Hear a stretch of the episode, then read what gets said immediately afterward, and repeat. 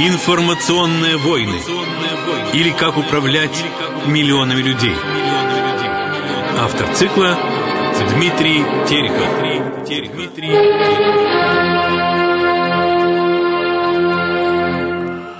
Здравствуйте, уважаемые радиослушатели. Вот мы снова встретились уже после выборов президента и продолжим наш э, цикл передач под общим названием «Промывка мозгов. Информационные войны» или «Как управлять миллионами людей». Последние три передачи мы посвятили э, изложению э, и рас, э, развенчанию мифов, которые в огромном количестве скопились вокруг имени вновь избранного президента Владимира Путина. Теперь, когда он избран, собственно говоря, наверное, никто меня не будет обвинять, что я продолжаю э, вести предвыборную агитацию, она уже просто не нужна никому. Вот. Но я хочу э, просто разъяснить, продолжить разъяснение вот этой ситуации. Э, ведь это на самом деле часть грандиозной информационной войны, которая была развернута против нежелательной для Запада креатуры, э, кандидатуры Путина, э, и э, поливала его всяческими потоками грязи. В предыдущей передаче мы говорили о достижениях Путина в экономике и, в частности, о финансовых показателях деятельности нашего премьер-министра тогда и сейчас еще. Вот. В частности, говорили о стабилизационном фонде, об отдаче долгов, о росте, так сказать, внешнего валового продукта ВВП и прочих вопросах. Многие обычно спрашивают, а какой прок для простого народа от всех этих ростов ВВП, золотовалютных резервов, инвестиций, выплат государственных долгов, профицитов бюджетов, консолидации активов, торговли оружием и прочей ерунды? Отвечу. По мере роста экономики государства просто неизбежно растет и благосостояние всех категорий граждан. Конечно, этот рост благосостояния граждан происходит неравномерно. Кто-то получает больше, кто-то меньше, кто-то быстрее, кто-то с опозданием, но в конечном счете этот рост затрагивает всех. Собственно, об этом говорит и статистика. А, все 12 лет правления Путина наблюдается рост а, розничных продаж как всех видов абсолютно товаров, начиная от продуктов питания и кончая даже квартирами, которые даже несмотря на то, что, например, в Москве стоимость жилья выросла в последние годы в 8 раз. И даже после 40% снижения э, цены на жилье после кризиса 2008 года, оно все еще остается недоступным для подавляющего большинства населения. Ну, даже вот такой сверхдорогой продукт, как современное жилье, э, его, так сказать, продажи в 2000-е годы повысились почти в 4 раза. Вообще, э, значит, ну, мы говорили о том, что строительство жилья э, увеличилось в несколько раз по сравнению с тем, что было в 90-е годы. Для сравнения можно сказать, что, например, вот в городе Владимире в 90-е годы э, построили всего за 10 лет два дома. А вот за 12 путинских лет несколько громадных коммерческих кварталов, сотни домов, только в одном Владимире. Вот разница просто вот чувствуется, вот э, она исчисляется даже не в процентах, она исчисляется в тысячах процентах. Так вот, э, только, например, рост розничной торговли только за 2007 год составил 15%, а рост реальных доходов, то есть доходов с учетом инфляции, 12%. Это же подтверждается и показателями по продаже дорогостоящих товаров длительного пользования. В первую очередь автомобилей и бытовой электроники, которые росли по всей России. Причем везде сокращался процент продаж отечественных автомашин в пользу иномарок. Для экономики это, конечно, плохо, но закон показывает явный рост благосостояния народа. Вообще, а, вот эти цифры например, рост продаж бытовой техники в 14 раз за 12 лет, рост продаж э, продуктов питания почти в 20 раз, рост продаж автомобилей в 6 раз, вот упомянутый рост продаж жилья в 4 раза. Значит, это косвенные показатели, которые э, перечеркивают мнение многих, что, значит, вот статистика по росту заработной платы, она как бы натянута. Многие даже приводят такой пример. Вот, дескать, э, сложи там миллиардные доходы Абрамовича с, там, с э, трехкопеечным ростом зарплаты простого человека, и вот в среднем получается, что средняя зарплата э, достигла 23 тысяч рублей. Это, кстати, тоже заблуждение. Э, достаточно взять калькулятор и посчитать. Вот просто возьмите калькулятор, это очень легко, может каждый сам проверить. Ведь допустим, если даже Абрамович получает зарплату, э, исчисляемую там э, сотнями миллионов долларов или, или даже миллиардом, например, условно говоря, за, за год, например, то э, если эту, э, этот гигантск, гигантскую зарплату э, присовокупить к, мне, э, к зарплатам миллиона или нескольких миллионов простых граждан, которые якобы получают там по 5 тысяч рублей, что на самом деле не соответствует действительности, потому что число таких людей, такие люди, конечно, есть, но число таких людей э, очень мало, и оно неуклонно падает. Так вот, если даже представить себе, что э, зарплату Э, гигантскую зарплату Абрамовича э, присовокупить к зарплате миллиона простых граждан, то вы легко посчитаете, значит, с помощью простейшего калькулятора, что э, средняя зарплата в результате этого сложения повысится всего там на 100-200 рублей и не более того. Поэтому э, не может быть, э, не может, невозможно себе представить, что значит, у нас миллионы людей получают по 5 тысяч, и только один э, Абрамович перевешивает эти миллионы, или там несколько таких э, крупных э, богатых людей перевешивают э, их зарплату. Так вот, э, Поэтому это показывает, что значит, э, эти косвенные показатели неопровержимо доказывают, что рост доходов населения реален. А, эти, этот рост доходов населения подтверждается объективными показателями торговли. Невозможно себе представить, что Абрамович купил себе там, например, 2 миллиона автомобилей и ездит на них э, ежедневно на разных. Ну, смешно. У нас сейчас рост продаж автомобилей достиг 2 миллионов единиц. Э, совершенно смешно э, представить, что несколько богатых людей скупили все эти 2 миллиона и, так сказать, ими пользуются.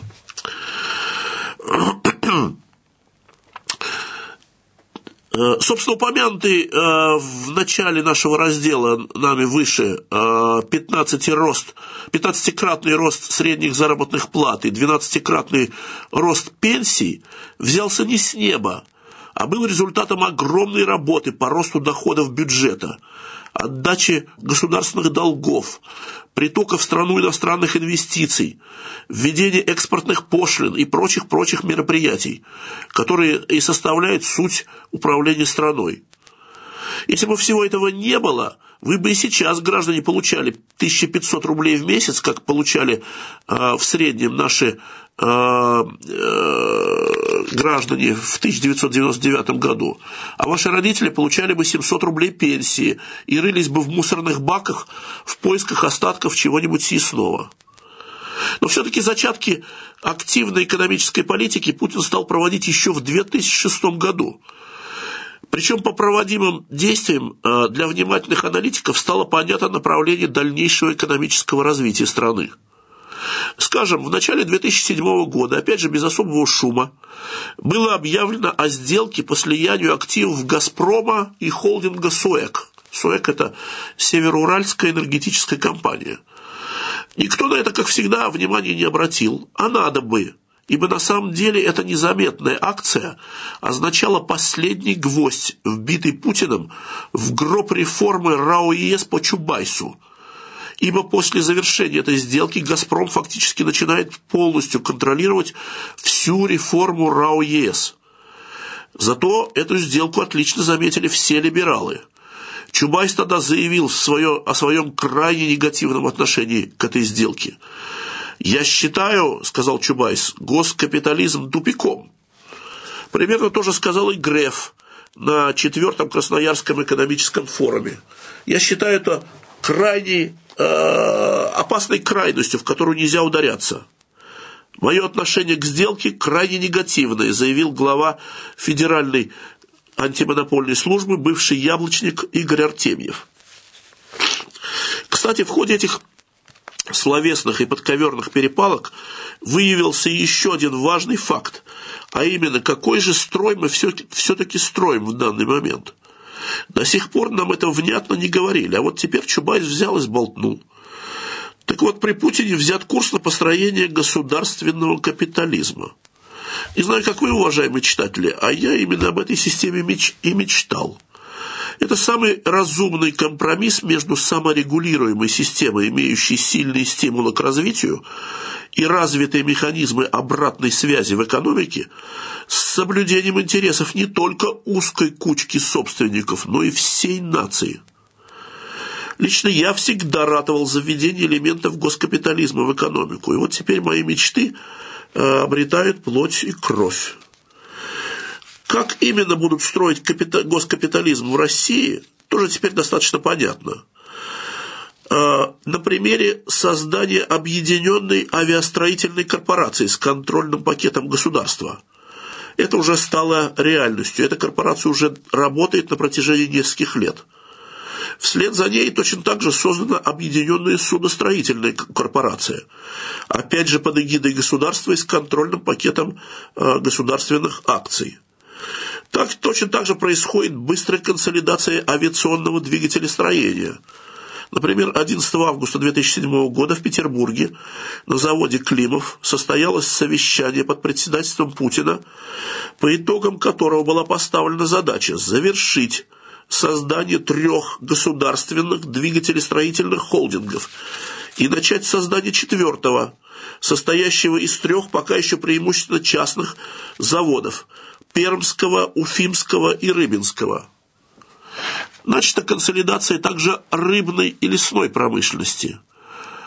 А уже завершенная акция Чемизова по консолидации авиапро... Рособоронэкспорта, Рособоронпрома, простите. Точно так же начата консолидация горно-металлургической отрасли. Госкорпорация Ростехнологии намерена создать Э, крупнейшую в мире горно-металлургическую компанию. Ее глава Сергей Чемизов уже договорился с Владимиром Потаниным и Алишером Усмановым о совместном участии в конкурсе по лицензии на месторождение Удакан и настаивает на передаче госкомпании российских долей акций в монгольских компаниях «Эридент» и «Монгол Росцветмет». Затем Чемизов планирует объединить горнорудные активы госкорпорации с активами Норильского никеля, чтобы взять под контроль 10% мирового рынка меди, а также начать экспансию в золотодобычу, получив месторождение Сухой Лог. Это все, напомним, государственной компании э, Рособоронпром – это компания со стопроцентным государственным капиталом. Был начат процесс формирования госкорпораций также в деревопереработке и в рыболовецкой сфере, где до этого наблюдался процесс катастрофического, хищнического разграбления ресурсов, экспорта преимущественно необработанного сырья по мизерным ценам и исчезновения налогооблагаемой базы, в первую очередь в регионах. Если суммировать всю эту информацию, то становится совершенно ясно, что Путин пошел по пути создания гигантских государственных корпораций в основных базовых отраслях экономики. Причем в первую очередь в тех, которые являются локомотивами, или еще их называют кластерами, точками роста для всей остальной научно-производственной сферы – но функционируют эти госкорпорации на основе принципов государственного капитализма, то есть самоокупаемости и ориентации на прибыль. В числе этих госкорпораций был, создан, был и создан усилиями Путина Банк развития, который представляет собой тоже государственную корпорацию. Причем независимая от Центробанка, подчиняющаяся лично президенту и ориентированную на развитие реальной экономики – в отличие от Центробанка России. Мы уже о Банке развития немножко говорили выше. Кстати, это э, важнейший был элемент э, консолидации финансовой сферы государства. Отсюда и постоянный вой из либерального лагеря, который понимает, что госкорпорации выбивает из-под них не только политическую, но и экономическую основу существования – Любопытно, что среди либералов постоянно идут разговоры о том, что наши крупные олигархические структуры не смогут конкурировать с госкорпорациями. Мотивируется это тем, что якобы госкорпорации имеют неограниченное госфинансирование и кредитование. Но на самом деле наши олигархи в глубине души понимают, что построенные ими структуры хронически неэффективны – их эффективность не только не повысилась, а понизилась по сравнению с советскими временами. И конкуренцию с госкорпорациями, функционирующими на основе принципов госкапитализма, они не выдержат. А вслед за этим неизбежно встанет вопрос а, о их национализации как неэффективных предприятий. И сторонники этой национализации получат дополнительный козырь в свои руки. Был сделан э, и первый шаг в этой проблеме – в начале апреля 2006 года президент потребовал от Госдумы разработать механизмы возврата земель, выведенных чиновниками в последние месяцы 2005 года в так называемые «дружественные» в кавычках, а по-настоящему говоря, подставные фирмы с целью дальнейшей перепродажи. Это очень серьезный шаг. С него начинается реальная реформа строительного сектора, который полностью взят под контроль тончайшей группой приближенных к власти строительных концернов, которые на пушечный выстрел не подпускают к этой сфере никого постороннего. Реально потребовалось несколько лет, чтобы создать в этой сфере оргструктуры, подготовить нормативную базу, и только в 2010 году эта реформа была реально запущена. Направлена она на упрощенное получение застройщиками земельных участков, что позволит реально снизить стоимость жилья на рынке.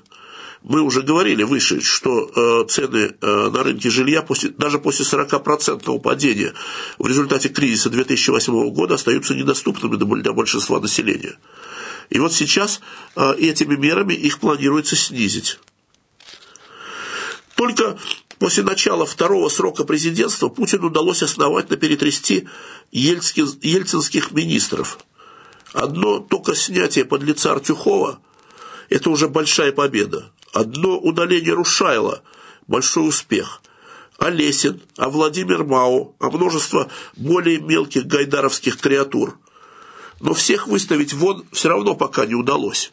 Слишком много ниточек и связей – все сразу не обрубишь. Это вам даже не Гордиев убил, узел. Этот потруднее будет. Впрочем, об этом мы уже говорили выше. А вот насчет отмены итогов приватизации.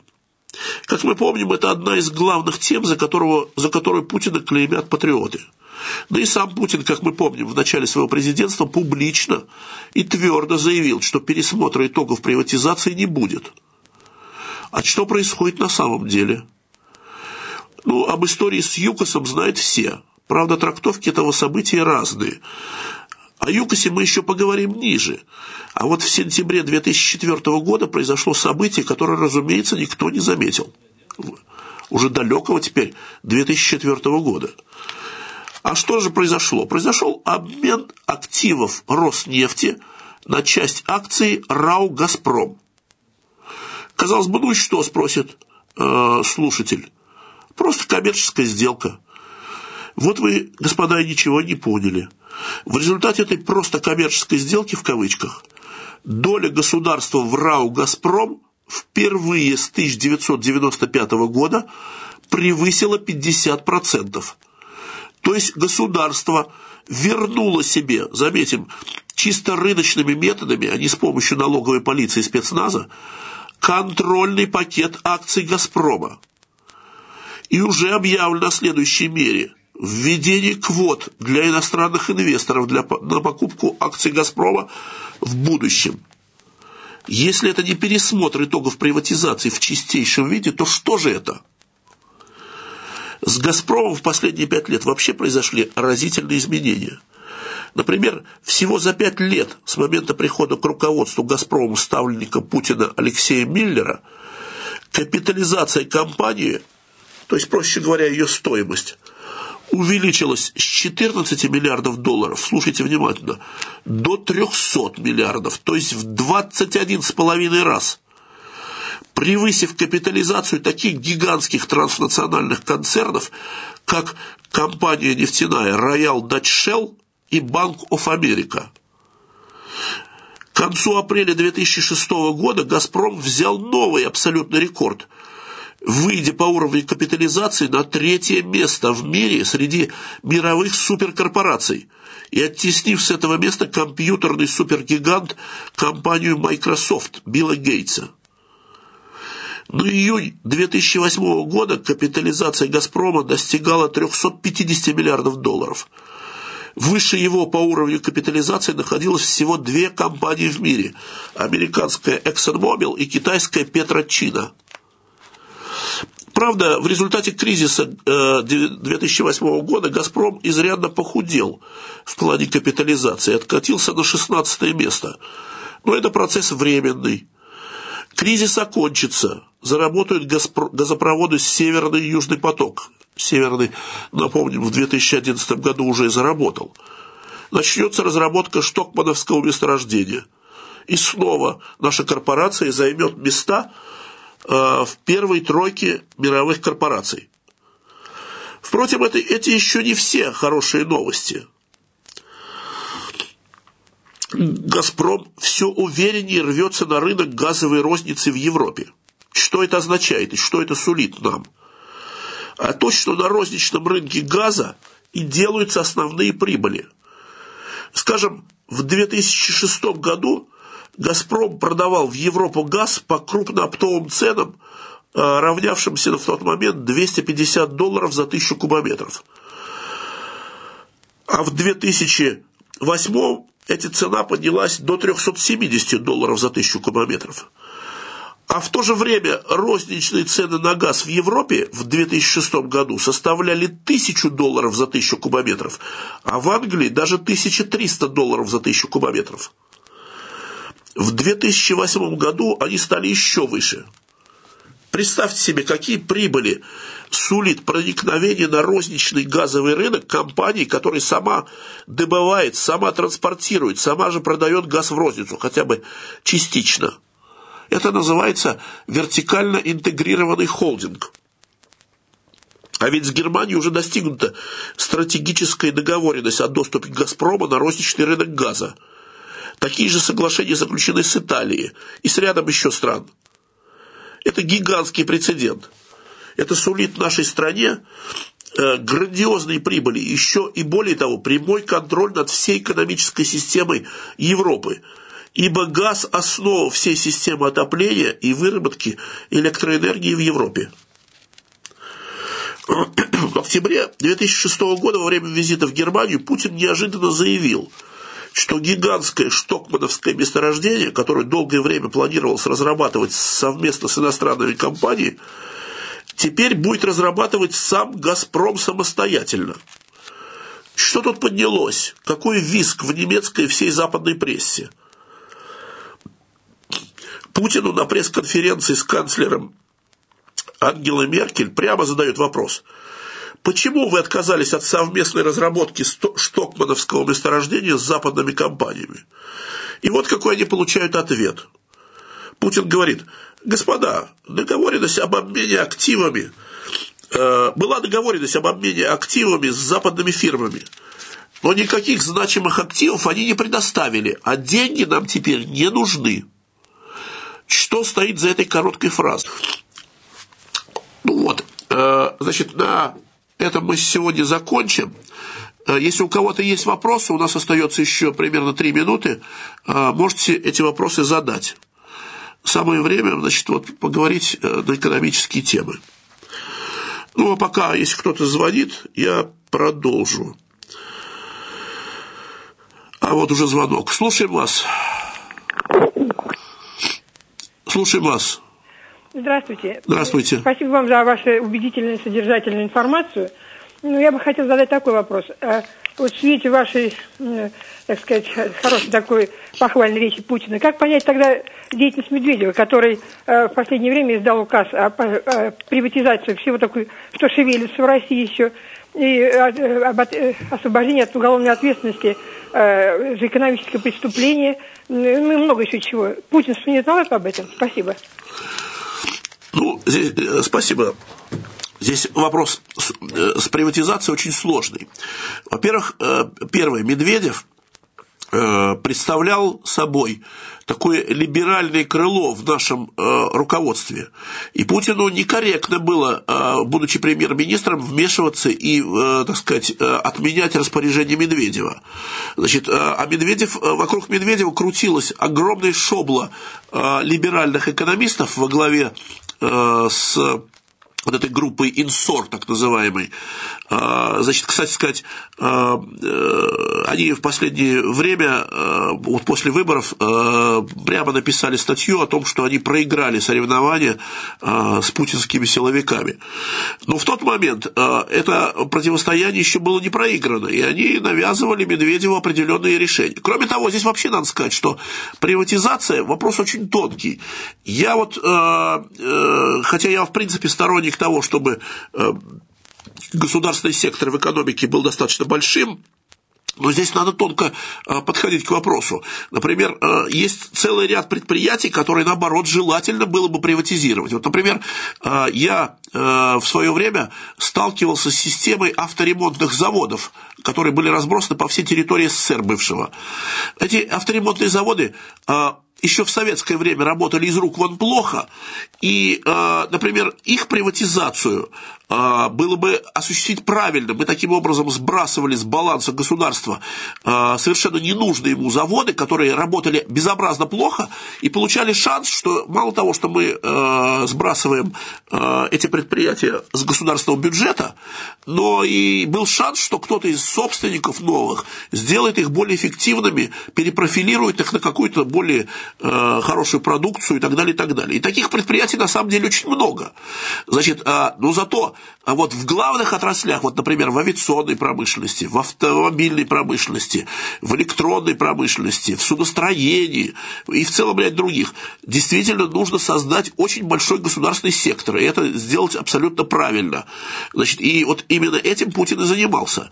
Поэтому, значит, э, говорить просто о приватизации нельзя. Надо говорить о приватизации э, сугубо конкретно. Вот конкретно одни заводы выгодно приватизировать, а другие заводы наоборот даже если они были приватизированы при Ельцине, их надо вернуть в госсобственность. Ладно, к сожалению, наше время сегодня истекло, поэтому мы заканчиваем, продолжим разговор об экономике через неделю. А, а на сегодня я с вами прощаюсь. С вами был, как всегда, Дмитрий Терехов. До свидания. Спасибо.